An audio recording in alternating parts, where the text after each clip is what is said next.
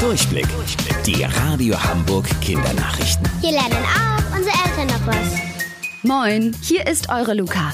Die zweite Welle hört ihr immer wieder aktuell, wenn es ums Coronavirus geht.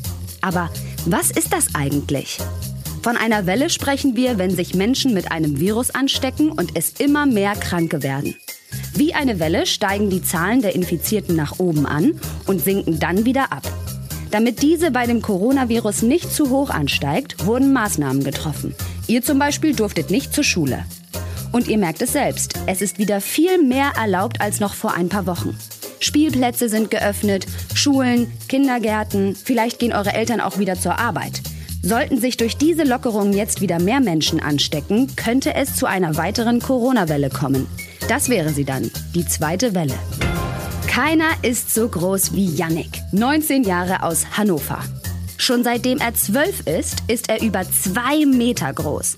Aktuell ist er sogar 2,24 Meter und hat Schuhgröße 55. Seine Schuhe sind also etwa so groß wie ein standardmäßiger Kleiderbügel. Wow!